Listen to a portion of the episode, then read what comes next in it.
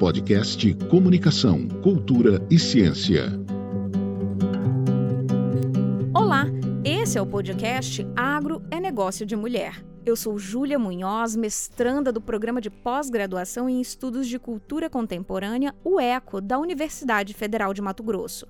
Com orientação do professor doutor Pedro Pinto de Oliveira, idealizador dessa experiência do uso do podcast como repositório de conteúdo de ciência, vamos registrar por aqui diálogos com muita informação sobre o tema da pesquisa que estou desenvolvendo, cujo título é As Novas Formas da Cultura de Comunicação do Agronegócio um estudo de caso sobre o movimento Agroligadas.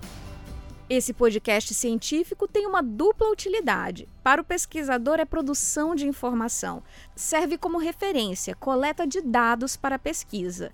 E também para você que está nos acompanhando, serve como divulgação.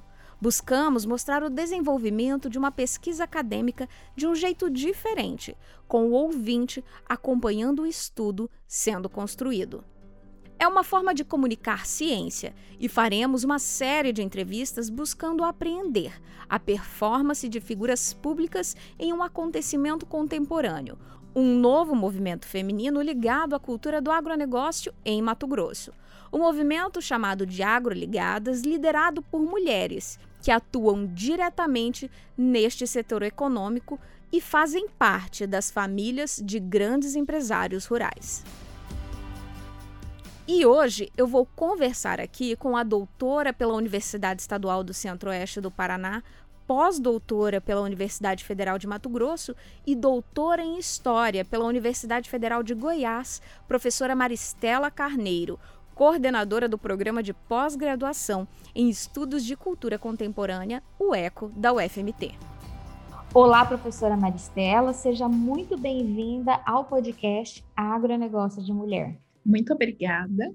Estou bem feliz de participar. Professora, fala para gente é, qual que é a sua ideia sobre feminismo? Eu tenho realizado estudos de gênero nos últimos anos, cada vez mais me aproximando de leituras feministas, de leituras que colocam como chave de leitura metodológica, de prática social, a ideia do feminismo. Então, tem sido uma experiência bastante complexa que foi me levando dos estudos culturais mais clássicos da história, que é a minha área de origem, para leituras cada vez mais aproximadas dos estudos de gênero e do feminismo. A ideia principal do feminismo, do meu ponto de vista, é construir um lugar melhor para as pessoas, para o coletivo. Um mundo melhor, com mais justiça social, com mais é, espaço de fala, de atuação para as pessoas, para todas as diferentes pessoas, e não apenas uma ideia de feminismo enquanto libertação do feminino, nada disso. A ideia é pensar um espaço do coletivo, da atuação coletiva seria possível essa construção, professora? Temos vários caminhos. É, um dos principais caminhos para essa construção é por meio da educação. Quando eu falo em educação, eu não estou falando em educação formal, escolar, ou pelo menos não apenas a educação formal e escolar.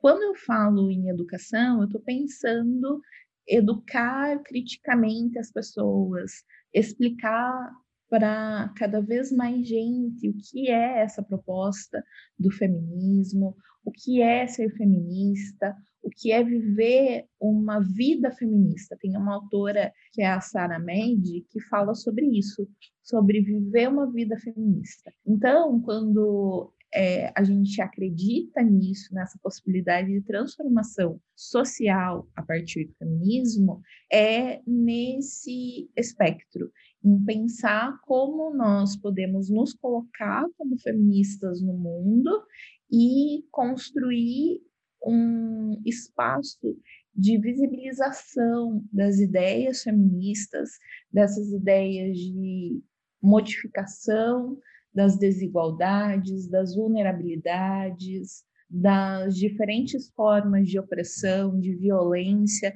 não só em relação às mulheres, mas em relação às minorias, em relação a toda uma sorte de desigualdades sociais que acabam sendo impostas e construídas fazendo uso de instrumentos de colonização, instrumentos de dominação, capitalistas por vezes, que um, são atravessados por diferentes formas de ver o mundo.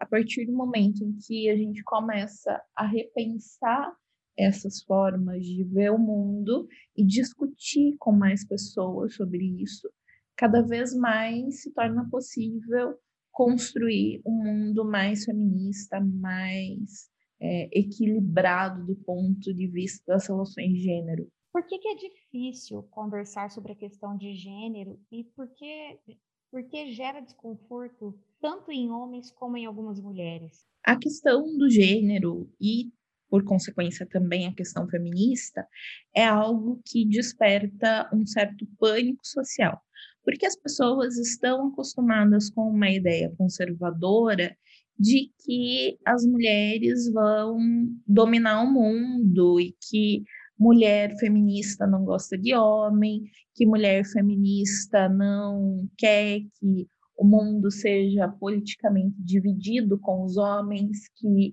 há uma ideia de controle total uh, do mundo pelo feminino. A proposta não é essa, mas muitas vezes grandes grupos conservadores criam também estereótipos acerca do gênero, acerca dos estudos de gênero e disseminam esses estereótipos como uma forma de assustar as pessoas, é, de criar um certo terrorismo acerca do que seria esse, esse debate sobre gênero é, e da pior maneira possível é, defendendo que a partir dos estudos de gênero as crianças vão ser completamente abduzidas e que as pessoas elas vão perder toda a sua é, forma de, de se colocar no mundo socialmente, culturalmente, que a sexualidade das pessoas vai ser completamente transformada, deturpada. Então, as pessoas elas ficam com receio de como elas, em suas individualidades, vão ser atingidas por esse enorme rolo compressor que os conservadores chamam de gênero, que na verdade é uma forma de manter o poder nas mãos de poucas pessoas, é uma forma de manter o mundo tão patriarcal quanto sempre foi e continuar mantendo a submissão das mulheres. Qual é, na sua visão, o problema central nessa questão de gênero? eu acho que o problema central é que a, a, os debates de gênero eles não têm muito lugar, por vezes, na esfera pública mais ampla. Muitas vezes, esses debates de gênero mais complexos, mais bem estabelecidos, ficam restritos a meios acadêmicos, a discussões de eventos científicos, mas não acabam chegando ao grande público. E quando chegam, acabam sendo filtrados pela grande mídia, por conglomerados econômicos, por poucos poderosos que detêm ah, o controle ah, político, econômico, social dos seus territórios, dos seus estados.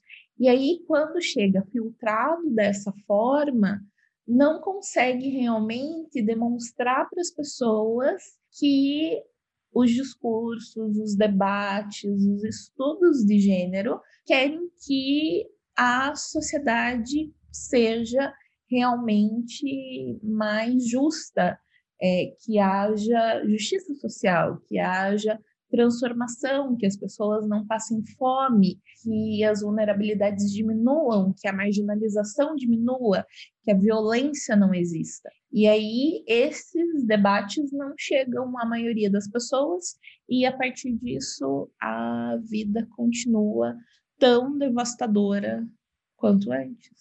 Professora, uma das autoras que utilizamos para analisar o conceito de feminismo diz que muitas vezes as pessoas usam a cultura para justificar a ideia de que a mulher deve ser subordinada ao homem. Essa é uma cultura muito forte no mundo rural. Por que o mundo rural tem o machismo de maneira tão arraigada?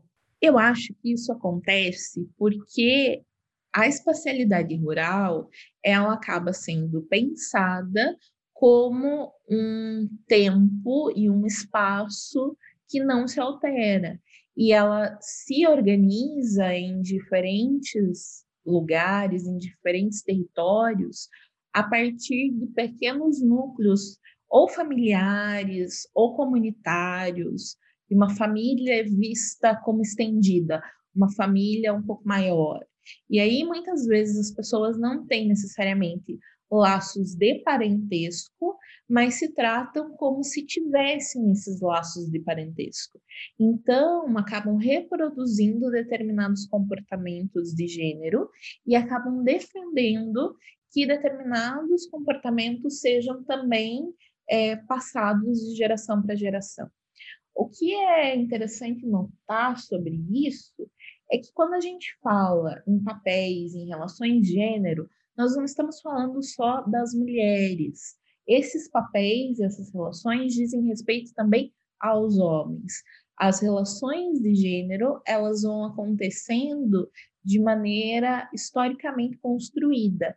Então, os papéis de mulheres e homens vão sendo estabelecidos e construídos para garantir certa coesão social. Isso acontece em todas as sociedades, isso acontece em todas as espacialidades, mas talvez no meio mais urbano, nas grandes cidades, nas grandes metrópoles, a gente cria uma ideia de liberdade, de comportamento é, mais individual, de um comportamento mais urbano, mais desprendido de relações familiares. E no meio rural, justamente, a ideia que se vende por vezes é de que as pessoas elas devem continuar é, em contato com as suas famílias, que a cultura delas é algo muito próprio e muito qual é a palavra, é, muito original. Então, é, se elas começarem a pensar de forma diferente e não preservarem essa cultura, entre aspas, vista como algo a ser cuidado, protegido, elas vão estar, na verdade, é, ameaçando a comunidade, ameaçando essa família estendida. Então, é, é, se defende que a cultura seja preservada de tal forma a preservar a própria comunidade, a preservar o próprio núcleo da sociedade que se faz presente ali naquele meio. Como você avalia essa crescente participação das mulheres em áreas historicamente dominadas por homens, mesmo no mundo rural? Pesa mais a condição de negócio do que de gênero? Ser respeitado e bem-sucedido são medidos pelo valor do dinheiro acumulado? Sucesso é uma categoria uh, extremamente complexa e dúbia, né? Porque o que é sucesso para as pessoas? Sucesso é ganhar muito dinheiro ou sucesso é poder escolher o que fazer com esse dinheiro?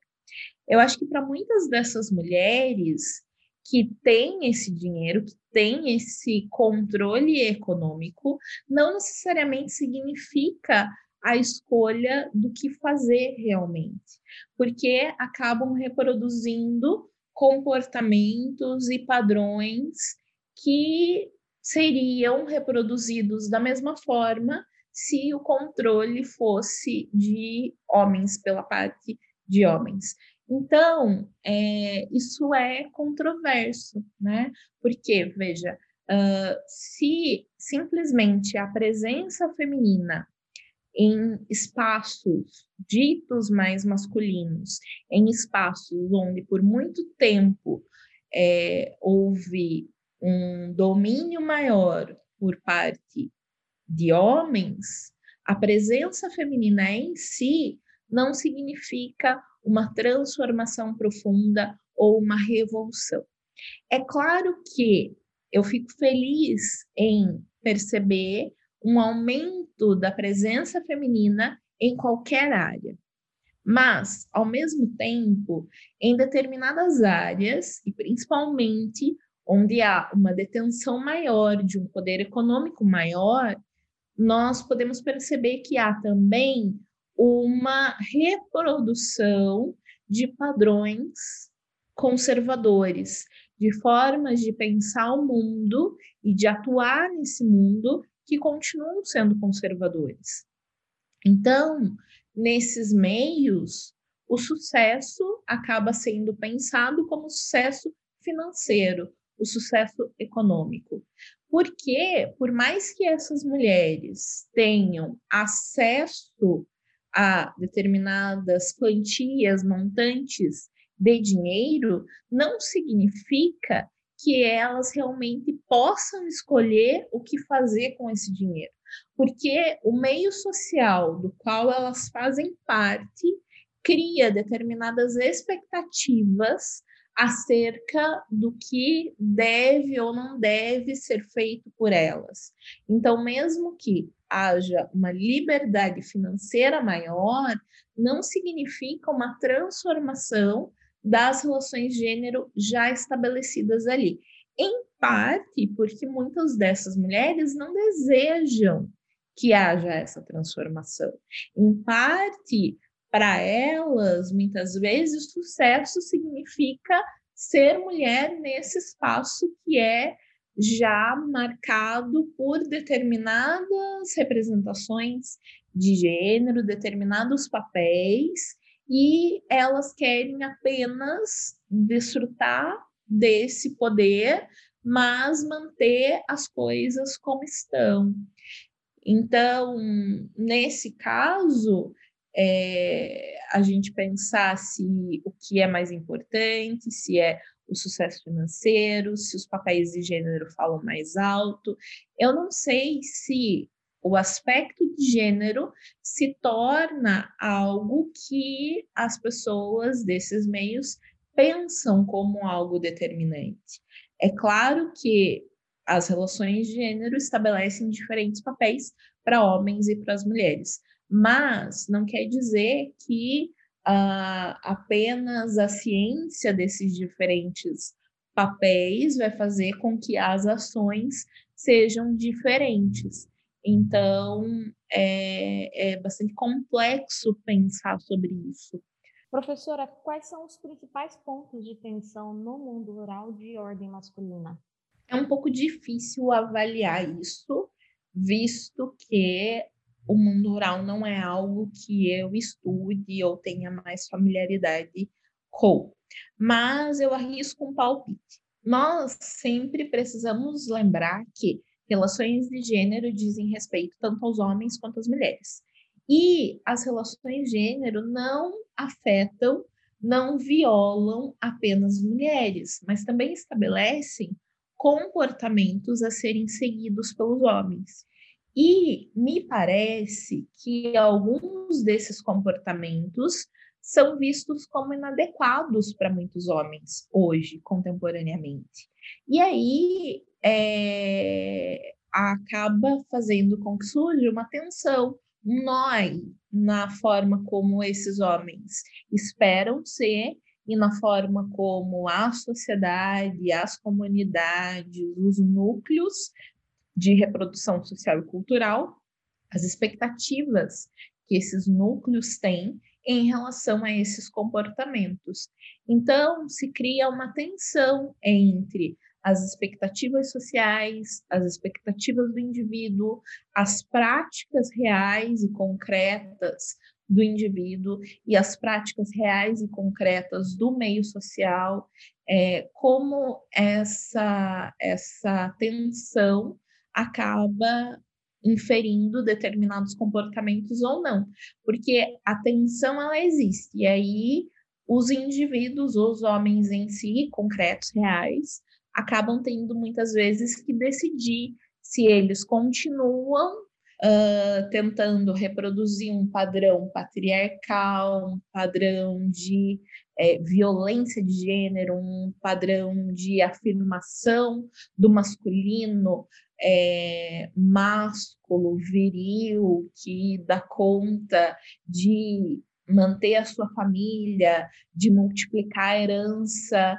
é, das gerações anteriores, de ser uh, um mantenedor do seu meio social, uh, a pessoa garantir que determinada ordem social continue se mantendo, se reproduzindo, ou ser alguém que realmente pensa é, que sociedade nós estamos, quais são as complexidades envolvidas, se é possível transformar essa sociedade, se é possível fugir dos padrões normativos, inclusive heteronormativos, se é possível pensar fora dessa caixinha estabelecida e reproduzida e, por vezes, naturalizada no mundo rural. Qual tipo de igualdade de oportunidade é posta em confronto? Eu acho que nós vemos se colocar em confronto as expectativas, principalmente de carreira de homens e mulheres, porque nós temos algumas criações muito estereotipadas de que homens podem ser veterinários, que podem fazer engenharias relacionadas à ruralidade, que podem ser agrônomos, que podem ser zootecnistas, e o que as mulheres podem fazer? As mulheres, elas precisam dar conta do lar. E aí, se elas fogem a esse estereótipo, elas podem até que ponto se fazerem presentes nessas áreas que são vistas como áreas masculinas. A, a, as salas de aula de cursos como esses que eu mencionei, em sua grande maioria, continuam sendo ocupadas por homens. E mesmo quando as mulheres acabam fazendo esses cursos, depois as vagas de estágio são para homens, os empregos melhor remunerados são para homens. Quando há o desempenho da mesma atividade numa empresa, um homem ganha um valor maior do que as mulheres. Então, são várias questões que acabam desencorajando as mulheres a determinadas atuações, a determinadas carreiras, a determinadas trajetórias. Porque seguir numa área que é vista pela sociedade como uma área masculina, não que seja uma área masculina, mas é vista pela maioria das pessoas como uma área destinada ou mais apropriada para um homem, seguir nessa área, seguir nessa esfera, é importante, é relevante, é fundamental, mas ao mesmo tempo, com certeza vai trazer sofrimento para as mulheres que decidem investir nisso, decidem trilhar essas outras trajetórias, que não são vistas como naturais, são vistas como trajetórias e caminhos e espaços masculinos. A partir do momento em que uma mulher decide contrariar essa regra e se colocar como exceção, ela vai responder para sempre o porquê ela fez essa escolha, mas se ela pudesse escolher de novo, ela escolheria esse caminho, se os pais estão contentes com ela, mas o que ela pensa que impacta a sua família, e por aí vai, né? Mas é, não é ouvindo esse tipo de discurso que a gente decide não continuar. Professora, podemos e devemos falar em igualdade de gênero e em igualdade de oportunidades? Eu acho que o que nós podemos e devemos fazer é aspirar a uma igualdade de gênero e a uma igualdade de oportunidades, mas sem perder a lucidez de perceber que, na verdade, ainda não há uma igualdade nem de gênero, nem de oportunidade. Mas, ao mesmo tempo, uma coisa alimenta a outra. A partir do momento em que nós começarmos a construir um mundo que oportunize relações de gênero menos violentas, mais voltadas à forma como as pessoas esperam que o mundo seja social e culturalmente mais justo, mais humano, com mais empatia, a gente pode, ao mesmo tempo, construir relações de gênero e oportunidades também mais humanas, mais empáticas, mais justas. Mas esse não é um processo fácil. Esse é um processo que é bastante complexo e, especialmente, acaba contrariando poderes já bem estabelecidos, discursos por vezes conservadores e discursos de opressão que criam espaços de vulnerabilidade, de marginalização, de violência de gênero para homens e mulheres. Professora Maristela, muito obrigada pela sua participação no podcast Agro Negócio de Mulher. Todas essas informações vão contribuir nesse processo de pesquisa científica. Eu que agradeço pelo convite, pela oportunidade de falar sobre algo que para mim é muito caro, para mim é muito especial e relevante na minha trajetória, na minha construção como cientista e como mulher. A cada dia eu aprendo mais sobre gênero, sobre feminismo, e eu sou uma pessoa que espera cada vez mais ser um pouquinho como a Sarah Mendes defende, uma mulher que vive uma vida feminista de fato, que tem uma prática cotidiana voltada a essas ideias, voltada a esses pensamentos e constrói uma trajetória de fato feminista. Obrigada. Eu sou Júlia Munhoz e conversei com a professora e pós-doutora Maristela Carneiro. Essa entrevista é parte da pesquisa de mestrado que desenvolvo no programa de pós-graduação em Estudos de Cultura Contemporânea, o ECO, na UFMT, com o título As Novas Formas da Cultura de Comunicação do Agronegócio, um estudo de caso sobre o movimento Agroligadas. A orientação é do professor doutor Pedro Pinto de Oliveira. A produção e veiculação desse podcast é da Editoria de Comunicação, Ciência e Cultura do pnbonline.com.br e a edição é de Caio Pimenta. Até a próxima!